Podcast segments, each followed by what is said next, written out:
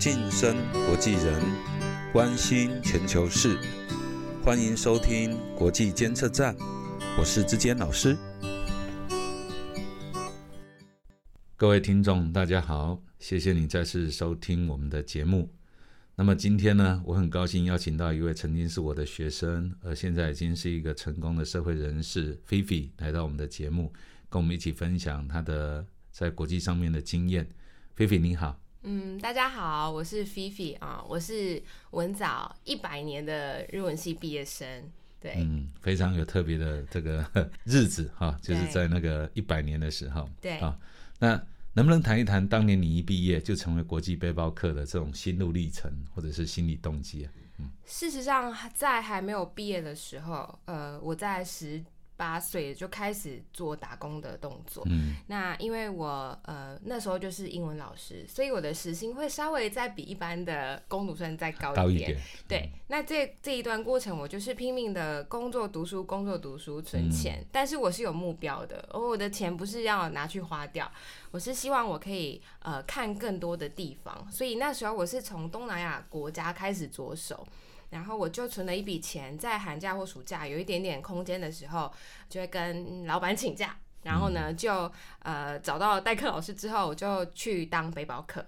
那那个时候的，先拿菲律宾来讲，呃，大家都觉得它是一个呃，可能比起台湾会稍微比较落后一点点的国家。可是当我到了那边马尼拉，我觉得你没有看到那样的世界，你不知道什么叫做繁华。嗯呃，他们有一个地方叫做呃马卡迪，它是呃是他们的首都，然后是他们那边大概是全世界有钱人都聚集在那里，对，然后他们有很多非常豪华高级的世界酒店。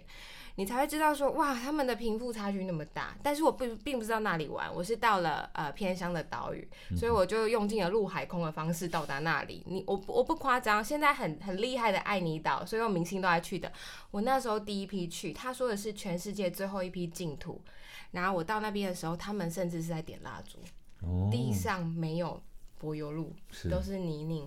然后我看到的世界跟我看跟我看到的那个《寂寞星球》的杂志又有点不一样了。嗯这引发我的好奇心，我就觉得说，这个世界真的是我听到的那样吗？还是我必须自己去走走看看呢？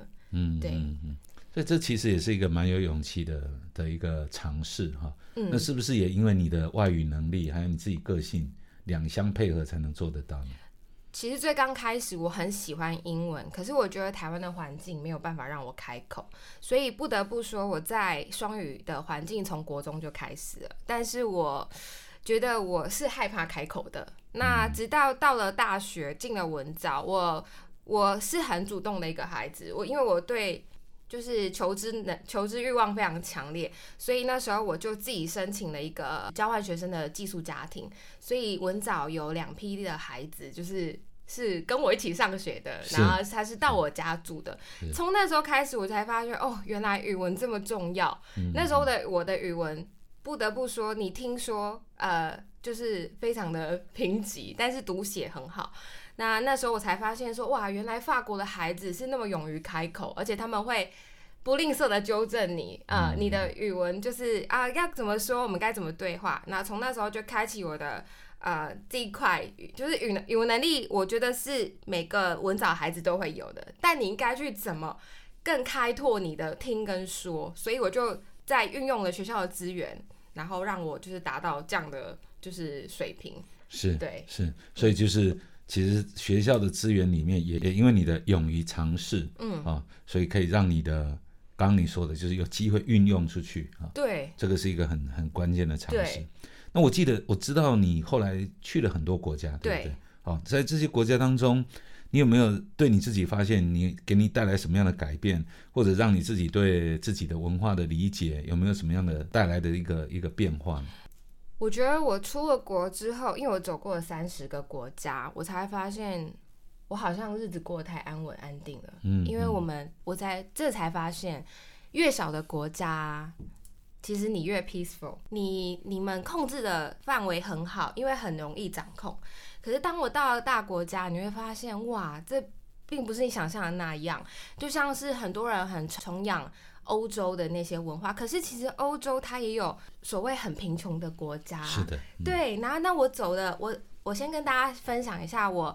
最难忘的经验跟文化冲击，就是每个人都觉得哇，去欧洲我们要花很多钱，然后那是一个很贵的地方，他们都很有钱。但事实不是如此，欧洲有一个叫做最贫穷的欧洲国家，它叫做阿尔巴尼亚。那时候我。走了巴尔干半岛，我是一个包包，对，一件牛仔裤，里面就是我只仅自己带一个包包的容量，就是这样子走了东东欧巴尔干半岛。我走过了阿尔巴尼亚，我是入关进去的，所以我在入关进去那个长途巴士，你会经过很贫瘠、很贫穷的地方，也会经过到了首都很有钱的地方。然后我进了阿尔巴尼亚，我就看到了贫民窟。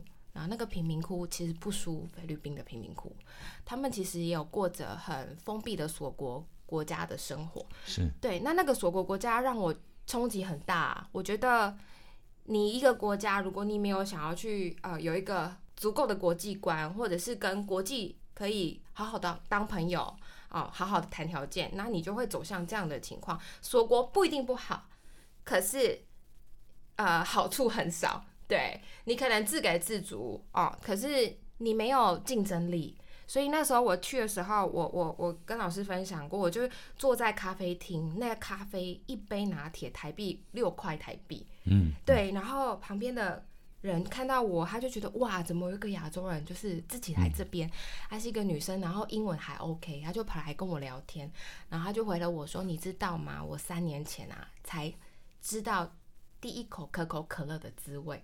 然后那时候让我冲击很大，原来欧洲有这样的地方。嗯，对，这就是一个你走过很多地方，你才知道说哇，不是每一个都是你听到的那样子。嗯，对你必须走过、看过，才知道说，就像我说的，就是读万卷书，行万行万里路。是的，对对对对对。其实巴阿尔巴尼亚就是德蕾莎修女的出生的国家。对，是。所以可以看得出来，就是确实我们想象中的欧洲。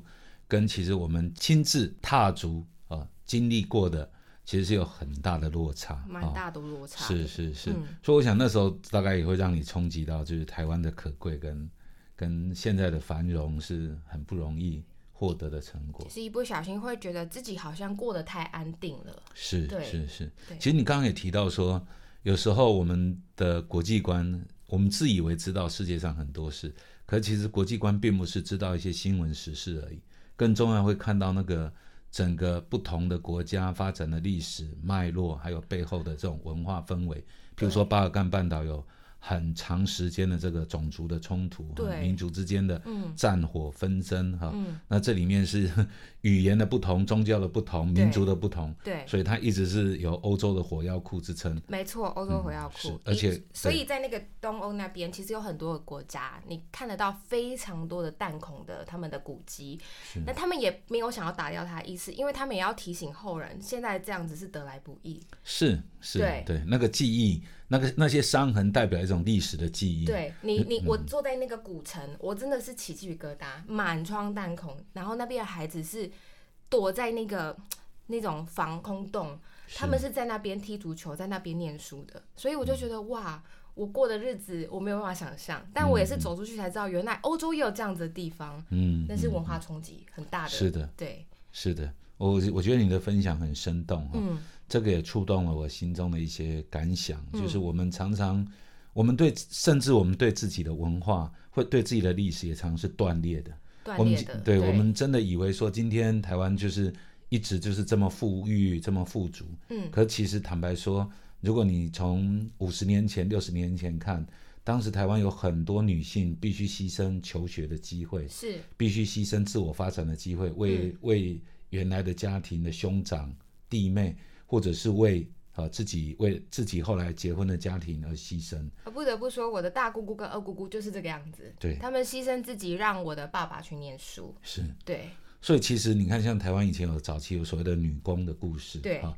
然后我自己也经，因为我是澎湖人嘛，哈，对。所以在澎湖长大的过程中，也看到很多真的是为家庭牺牲、为国家牺牲的例子，对。然后才能够促进。今天的发展，对，所以其实我们的繁荣、我们的进步、我们的和平，常常是建立在一直以来有人默默不断的哦付出的对。这个基础上，就是其实我我我知道有一句话很烦，就是老一辈很喜欢跟你说，哦，您今嘛做和面哎，可是你只要去幻想，或者是他想想他们以前是怎么过生活哦，排队拿那个米袋去装面粉的日子，这不是我们现在年轻人可以过的生活。我觉得其实就是、有时候听的就是一个很烦的一句话，但是当你踏过这些贫民窟，你看到他们现在的生活，你真的是可以去想象以前老一辈人家他们是怎么样过过这苦日子。是。对，其实我看那个联合国粮食署也说，因为这几年这个气候的变迁、新冠疫情，嗯，让全世界处于饥饿的人数不断的在增加，对。而且是数以亿计啊，对。啊，那个是比我们想象要庞大的多的数字，对，而且那个饥饿可能还不是只是吃的少而已，嗯。甚至是处在这种生死的边缘。对。那我们其实，在我们的生活周遭里面，我们都在担心吃太多会长胖，然后 对该吃什么 才能够让自己健康，少吃米饭。我听过很多人这么说，嗯可是其实换个角度来想，这真的是建立在一个啊非常多人的牺牲跟努力之上才有的成果。嗯没错，对，一方面要珍惜，可是一方面更应该对地球上面其他国家、其他处在这种贫穷或或这种困难的状态的人，要多一份同理啊，对多一份感同身受。没错没错，是，嗯那其实从这个角度，我也想要请问菲菲哈，嗯呃，我知道你也已经是一个母亲了哈，嗯你从今天的你从一个母亲的角度，我知道你也回到台湾一段时间了，嗯啊，那你怎么看台湾的教育？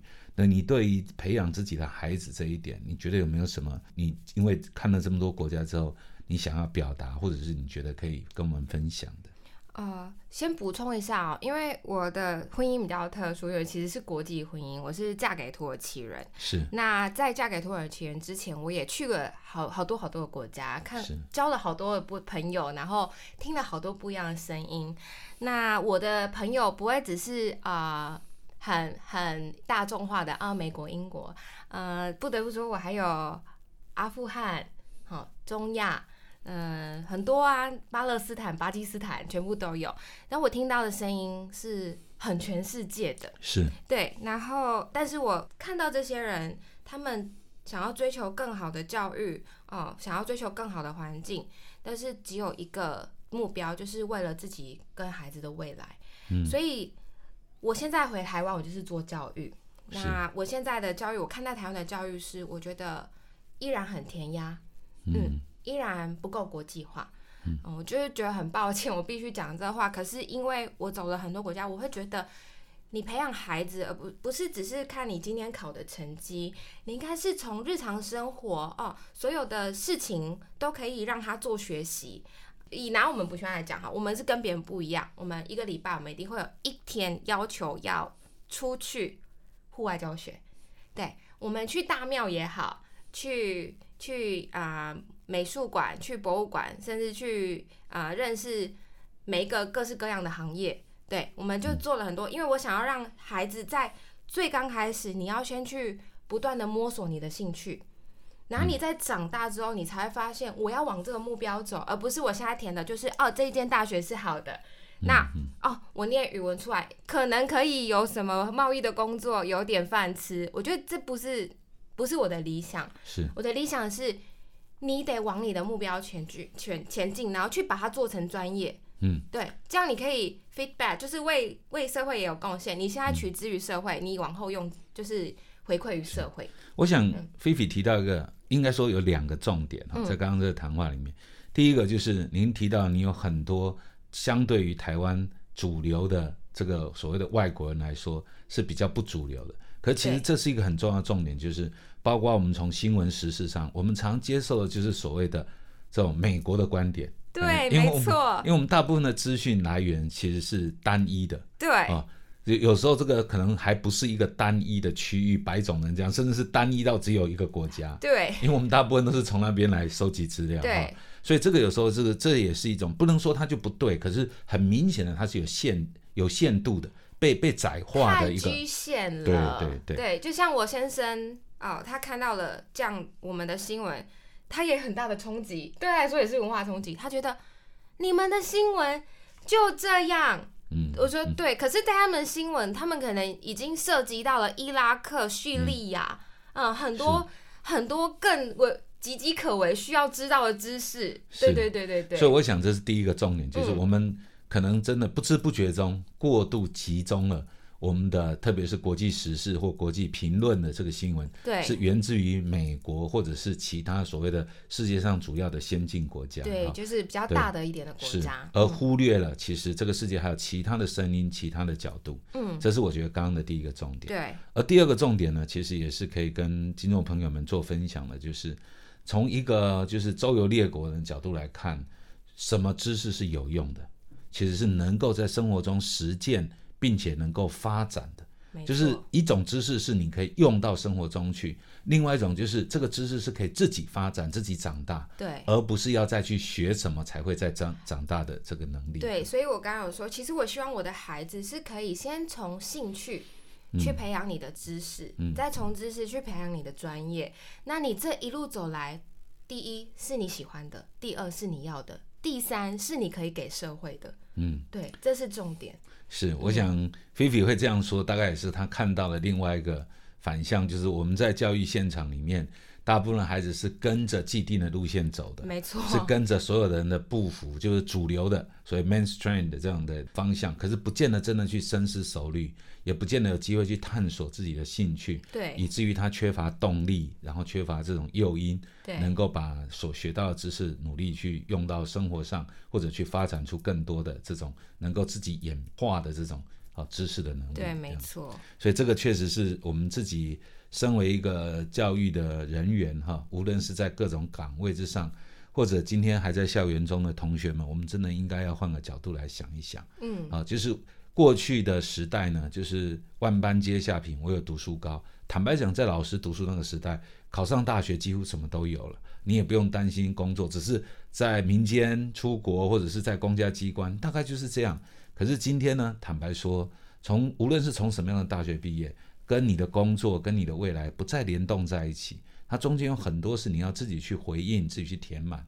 而且坦白说，在校园中所学的，也不再能够用一辈子。甚至再用个几年，可能很快就落伍了啊！今天一个一个手机三年、三年五年就全然翻新了啊！一个电脑软体可能两三年之内就有很大的不同，更何况我们在校园中学的东西，如果你不能够自我发展，不能让这个知识能够自己成长，恐怕光是学在校园中学一些专业的能力，是远远不足以应付你未来的生活的。应该说，你接收这些教育。是很容易的，因为这就是一个义务。可是你要怎么去把它就是发挥的淋漓尽致？因为这是你喜欢的东西。其实当你会进来这样的一个科系跟这样的学校，都是你有所选择跟期望的。对，那不要把自己就是圈在一个框框里。是，对你走出去，你看得更远，那些都是你的。是对。其实我对菲菲你很好奇啊，就是你毕业之后。我几乎跟你就没有太多的联络了，因为我知道你一直在国外。嗯，那像你能够，我相信你能够踏入这种所谓的异国婚姻，嗯，那本身的挑这勇气跟要遭遇到的挑战，一定是相当多的哈。那么今天时间的关系，这一块我大概就没有办法，也许我们可以留到下一次再邀请你回来专门分享这一块。好，那延续我们刚刚的话题，如果最后还有一点时间的话。你菲菲，你会对于今天人在校园中的学弟妹们，或者是年轻人，你会不会给他们一点你自己的经验谈，或者给他们一点你的忠告呢？其实这二十分钟说来好像很轻松啊，但是其实我这一路走过来是很辛苦的，因为我也是跟一一般的学校一样，学生一样，我是想要一路上自己在摸索自己的方向。那我以前的资源更少。对，所以我当我上了王老师的国际观之后，我也有跟老老师说，的确，我是打开我的国际观，我才发现，我才发觉说，哦，我在外语学院，我终于听到一个就是要走向国际，然后听到很多不同故事的一一堂课。我觉得这语语言就是这样，你不能只局限在我很会听说读写，对你更需要的是，你你当你要用这个当饭吃，或是把它当专业的时候，你要了解的是。他的食衣住行娱乐，嗯，他们现在有什么国际的问题？那这也是我一路走来比较辛苦的地方，因为我得自己去走，自己去摸索。那现在的学生很幸运，因为他有更多的资源。那我会觉得，不要一样老话一句，你不要把自己陷在于过于安乐的圈圈里面。你走出去，然后呃，把世界当朋友，哦，不要有过度的负面想法哦。不管他是来自哪个国家，你第一个就是友善，第二个你只要跟他当朋友，你一定可以得到回馈。嗯，对。然后我会希望文藻的同学们有梦就去追。嗯，对，真的是你不会为你的就是付出的辛苦的，就是有遗憾。可是当你都没有做，你回头过来看是一片空白，你会很遗憾。对，其实我要说一下，我刚刚说这个菲菲离开学校之后，我唯一一次在今天今天之前见过她，就是在几年前的同学会。对，那时候看你在同学之中，你在谈到你在土耳其的经历，对，然后你看到了，我觉得那时候你的眼睛是放出。那种非常亮丽的光彩，以及我很渴望的让大家知道我看见什么东西。是是是，对我觉得那时候你真是充满了魅力，就是你你真的是用生命走过，然后真的把这样的。沿路上所看、所学、所听，内化成你自己的一部分，然后可以很自由的表达出来。但过几年后，你现在看到我是又好像更内敛一点，比较因为当两个妈妈，收敛一些。我觉得你更深入的去看问题的核心，也去。我觉得你今天的谈话比之前呢更聚焦啊，在在一些更根源的问题上面。那其实当初上你的课的时候，是一个。应该是说一个两个学分的课的一半哈，因为我们只有一半的单元是这个。现在我已经把它扩增成四个学分，然后有两门主要的课程。对，透过选修的方式，想要帮助同学。嗯嗯。不过我觉得其实菲菲的这个应该说是他的经验谈了哈。嗯。同学们要是能够吸收的话，真的是走出去跟世界做朋友。跟世界做朋友，不要想太多。你不要觉得我走出去，我一定要得到什么。我就说，你现在得到的每一个关键的回忆跟历史，都是你的反馈。是，对，是，真的是很很美好的经验谈。我希望将来还有机会啊，能够为学弟妹们，或者为今天在校的年轻人们。再把菲菲再要回来，我们可以再谈一谈另外一块，它仍然很丰富的那一块，我们还还没有探索的领域哈。你说异国婚姻吗？